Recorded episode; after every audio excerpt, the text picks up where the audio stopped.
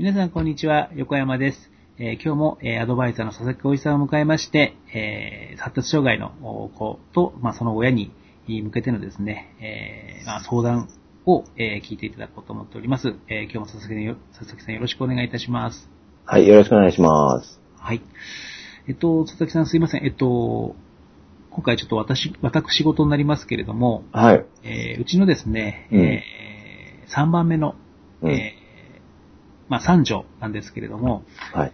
えーまあ、この、こう、佐々木さんとの相談事をいろいろこう聞いていただく中でですね、ええ僕自身も、えーまあ、だいぶ少しこう意識が変わってきたかなと思ってるんですけれども、あ、素晴らしいですね。はい。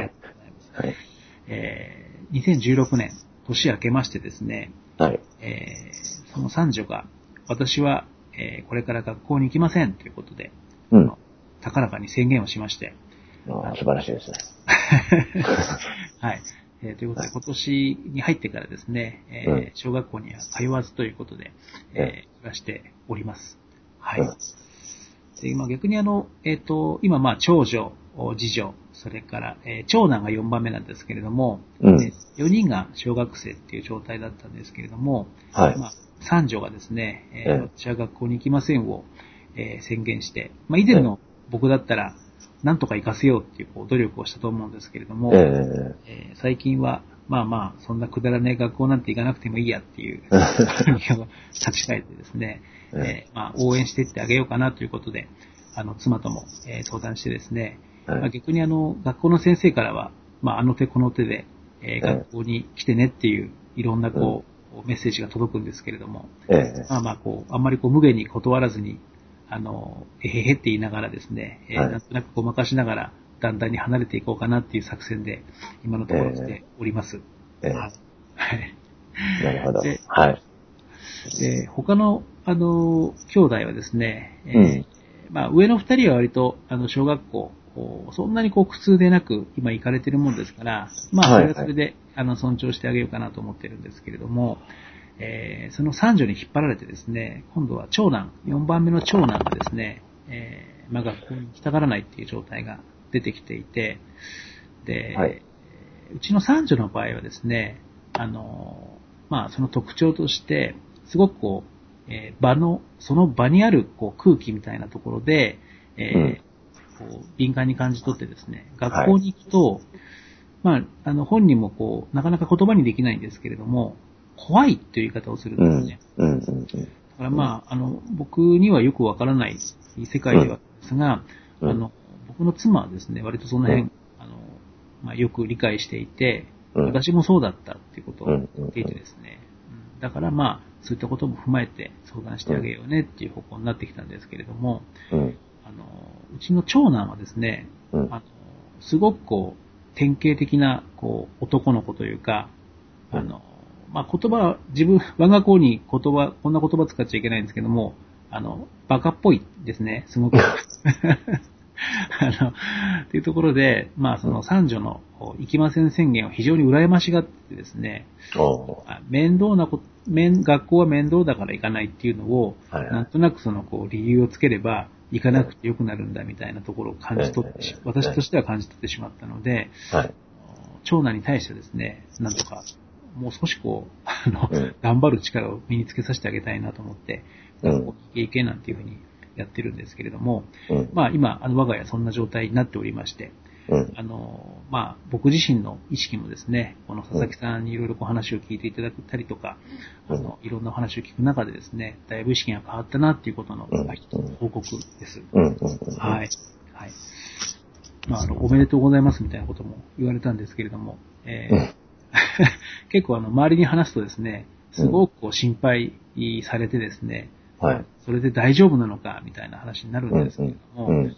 まあ、それだけこう、周りも含めてですね、まあ僕もそうだったんですけれども、もう学校に行くもんだっていうところにうんう、んすごくこう、まあこだわっていたなっていう、うん。こう今非常にこう痛感しております。うん。はい。で、まあそんな話がある中ですね、あの、このお相談コーナーの第4回目でですね、あの、僕の知人の、えーはい。小学校5年生のなんですけれども、はい。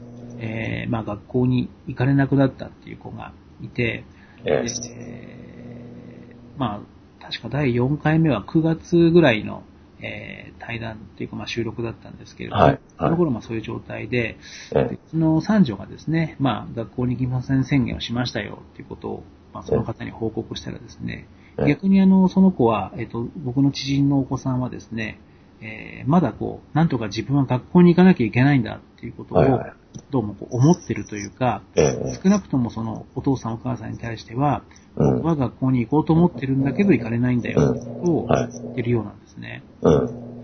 だけどまあ、まあその子に直接聞いたわけじゃないんですけれども、う。どうんしてもやっぱこう子供がですね、そのお父さんお母さんが、喜ぶ答えをうん。選んでそういうことを言ってるんじゃないかなっていう気がしてならないんですけれども、まあそういった意味であの、うちの三女はですね、あの、まあそういったこう自分のこう思いとか気持ちみたいなことを、うん。実際こう、こう伝えることで、うんえー周りを動かしたっていうところでですね、そこはもう褒めてあげたいな、なんていうふうに思ってるんですけれども、うん。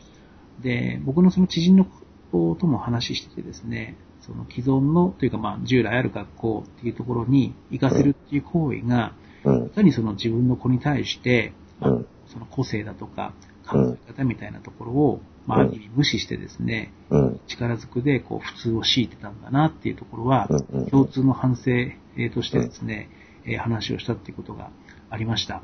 うん。はい。なんていうことがあったもんですから、まあぜひこれ、うん佐々木さんに聞いていただこうと思ってですね、なるほど、なるほどえー思。ってたんですよね。うん。はい。なんかその、まあこういうその発信をしてるとね、その、はい。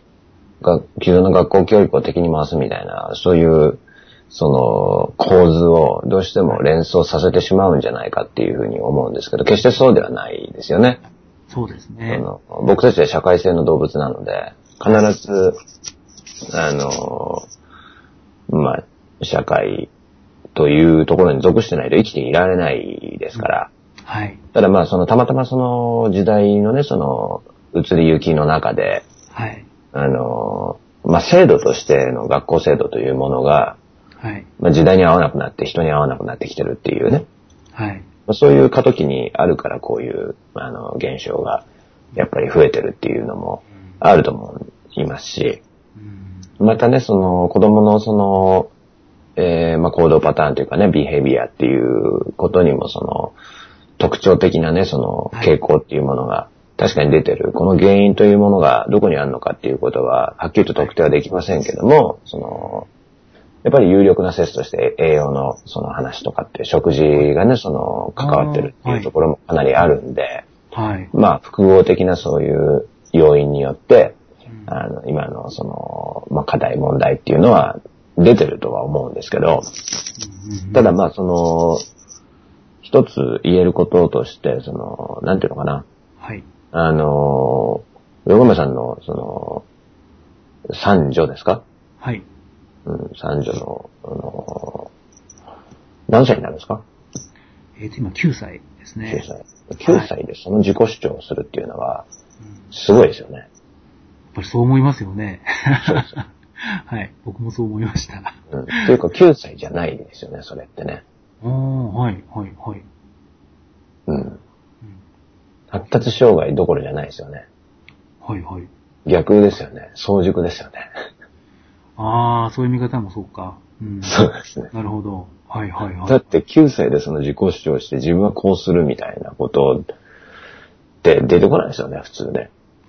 ああ、そんなもんでしかもね。、親に、親に対してはいそこまで強く宣言できるっていう。うんそうですね。確かに、うんまあまあ、あのー非常にこう感じやすい子だっていうことは分かっていたので、うんまあ、その、すごく学校も、あのーこう適応しようと本人頑張ってたっていうのはよく見えてたんですけども、うん。どうしてもうまくいかないんだってことがうん。ちょこちょこあるんまあまあ、あの、そういったこうことが、あの、僕らも見てきたもんですから、うん。あの、じゃあいいよっていうふうに素直に言えたっていうところはありますけれどもね。まあだからその、行かなくなった学校以外のところで受け入れ先があるんだったらそれはそれでいいですけどね。あまずはね。そうですね。うん。今、あの、地元でですね、あの、はい。まだこう、認可とか受けてないんですが、あの、フリースクールっていうことで、あの、はい。まあそういった看板掲げている、まあ学校というか施設があってですね、そちらの方に少しこう通い始めているっていうところなんですけれども、まあそこはあの、えっ、と、まあまだ回数少ないんで、あの、わからないんですけれども、まあこう、勉強、いわゆるその、今の小学校で教える勉強を教えるっていうんじゃなくて、えー、生きていくために、えー、まあ、必要と思われる知識を、まあそういったこう学校のカリキュラムに含まれるような勉強にも少しこう絡めながら教えていくみたいなところがあってですね、まあ少しあのその考え方に乗っかってですね、えー、まあ、えー、今本人も今のところはあのそこに行くということで、えー、行き始めているので、うんまあちょっと様子見てみようかななんて思ってますけれども、はい。あのね、あれですよ、その、そういう、そういうその自分の自己主張っていうものを持ってる子っていうのは、やっぱりね、あの、はい、自分がその成し遂げたい何かみたいなところを早く見つけてあげるっていうことだと思いますよ。ああ、やっぱそうですよね。そうです、そうです。うん、はい、そこに向かっていく性質があるわけだから。はい。うん。でそうすると、いろんな体験させてあげるっていうことなんですね。大事なのは。うん。だからいろんな機会、例えばその、うん、まあ、田舎だとなかなかないのかもしれないですけど、うん、なんていうのかな、その、芸術に触れる機会とか、はい。ね、スポーツに触れる機会とか、うん。うん、そういういろんなその、各方面、それ、うん、科学に触れる機会だとかっていう、なんかその、うん、いわゆるその一流とか本物とかっていうものにできる限り触れさせる機会を作ってあげると。はい、ああ。うん。そうですね。そう。そういう、そういうのがすごく大事だと思いますよ。はい。うん。で、あと長男に関してもそうですね。うん、はい。のもう典型的な男の子だとしたらば、目標を持ったらそれなりに走るはずなんで。ああ。その、なんていうか、その、後ろ向きな、はい。そういうその、楽したいっていうような感覚ではなくって、はい。もっとこれをしたいっていう、うん、うん、この楽しいことをやりたいっていう、その感覚になれるようなのを早く、そっちにそのフォーカスを向けてあげるっていうね。なるほど。うん。それを一緒に探していくっていうところですよね。うん。うん。どっちかっていうとね。そうですね。うん。そう、なかなかこう選択肢をいろいろ示してあげたいって思っていても、おっしゃるように、まあ、あの、僕が住んでるところっていうのは、まあ、長野県の真ん中、長野県の真ん中あたりっていうところで、うん、本当に田舎なんですよ。うん、あの、夏になると、もうカエルの鳴き声で、えー、なんか人の話し声が聞き取りづらくなるような場所なもんですからね。そういったこう、いわゆる本物、特に芸術分野だとか、そういうところあのね、そういう時はね、とにかく自然に触れればいい自然は本物ですから、全部。はい。そうなんですよ。だから、そういったこう、動物とかね。うん、はい。そうですね。うん、まあそういった意味では、あの、自然というところでは、まあ少し恵まれてるかなっていうふうに感じますけれどもね。うん、なので、一歩突っ込んでいった方がいいですよ、自然の中に。うん、あ、わかりました。はい。要するに、だって、その切り取られた自然では自然じゃないじゃないですか。うん、うん、そうですね。うん、はい。鉱物ですからね。そう。本当その、あの手つかずってできるだけ手つかずの状態を触れるっていうか。はい。うん。だからもう本当その、魚を釣ってさばいて食べるみたいな。はいはいはいはい。そうですね。そう、そういう。はい。うん。わかりました。あの、幸いあの、我が家のですね、えー、うんまあ、農業用水路の隣に我が家が立ってるんですけど、うん、あの農業用水路にあの、魚がですね、うん、えー、いて釣れるんですよ。はい。で、僕自身はあまり釣りやらないんですけど、あの、うん、うちの娘はですね、割とこう釣りが好きな状態で、うん、よくこう、隣のその川で、えー、魚を釣ってきて、うん、さあ食えやれ食えっていうことでさばいてくれるんですけど、あの、もう、もういいよって思いながらもありがとうって言うしかないみたいなところがあって、あの、まあまあそういった意味では、あの、恵まれてるなと思いますけれどもね。はい。なるほど。そしたらそれは楽しんでやってるんであれですよね。そしたら魚のさばき方から、料理の仕方から、うん。うん。そうですね。一歩先を行ったらどうですかね。うん、あ、わかりました。そっかそっか。そう。どうせ釣ってきて楽しんだるんだから、もっとより楽しむために、はい。より美味しい料理にとか。あ、そうですね。そうか。目線がそっちに行かないと、そうそうわからないですね。そうですそうなるほど。うん。追求していくんですよ。なるほど。うん。で、そうするとね、その近くの川、用水路だけじゃ気が済まなくなってきたりすると思います。はいはいはい。うん。わかりました。こういう魚がいるんだよとかっていう話になってきた時はいはいはい。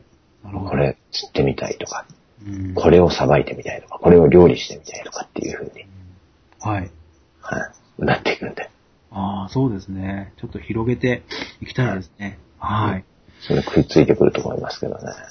うん。あ、いいですね。ありがとうございます。ええいやー、わかりました。で、ちょっとね、私もその、知人の方、今は不登校なんだけど、うん。学校に行こうと思ってるんだよっていうこともですね、まあ、ぜひちょっとね、ええあの、まあ、僕が、あの、佐々木さんとの話で、そういうふうにこう、意識が持ってこられたっていうことを踏まえてですね、うん。ちょっとね、その方ともお話し続けてって、うん。本当にこう子供たちが目指す、目指し、目指し、目指したいと思えるものをどう提供してあげるかっていうところでですね、うんあの、うんちょっとこれからも、あの、いろいろこう話を、情報交換しながらですね、うん見守っていきたいな、なんてことを思った次第です。はいはい。はい。いや、ありがとうございます。まあちょっと、あの、今日は本当にこう、えーこんなことがありましたの報告のつもりだったんですけれども、うん。あのいいアドバイスを、えーいただけて、あの、うん早速ですね、あの、はい息子にもね、あの、この辺をこう、フィードバックというか、あの、展開してですね、あの、いろんなこう、なんていうかこう、選択肢をですね、えー見せてあげられるように、えーしていきたいなというふうにまた、えー思いました。はいねえー今日も本当にありがとうございました。はいえはい。じゃあまた次回もよろしくお願いしまはい。す。よろしくお願いします。はい。どうもありがとうございました。佐々木小一さんでした。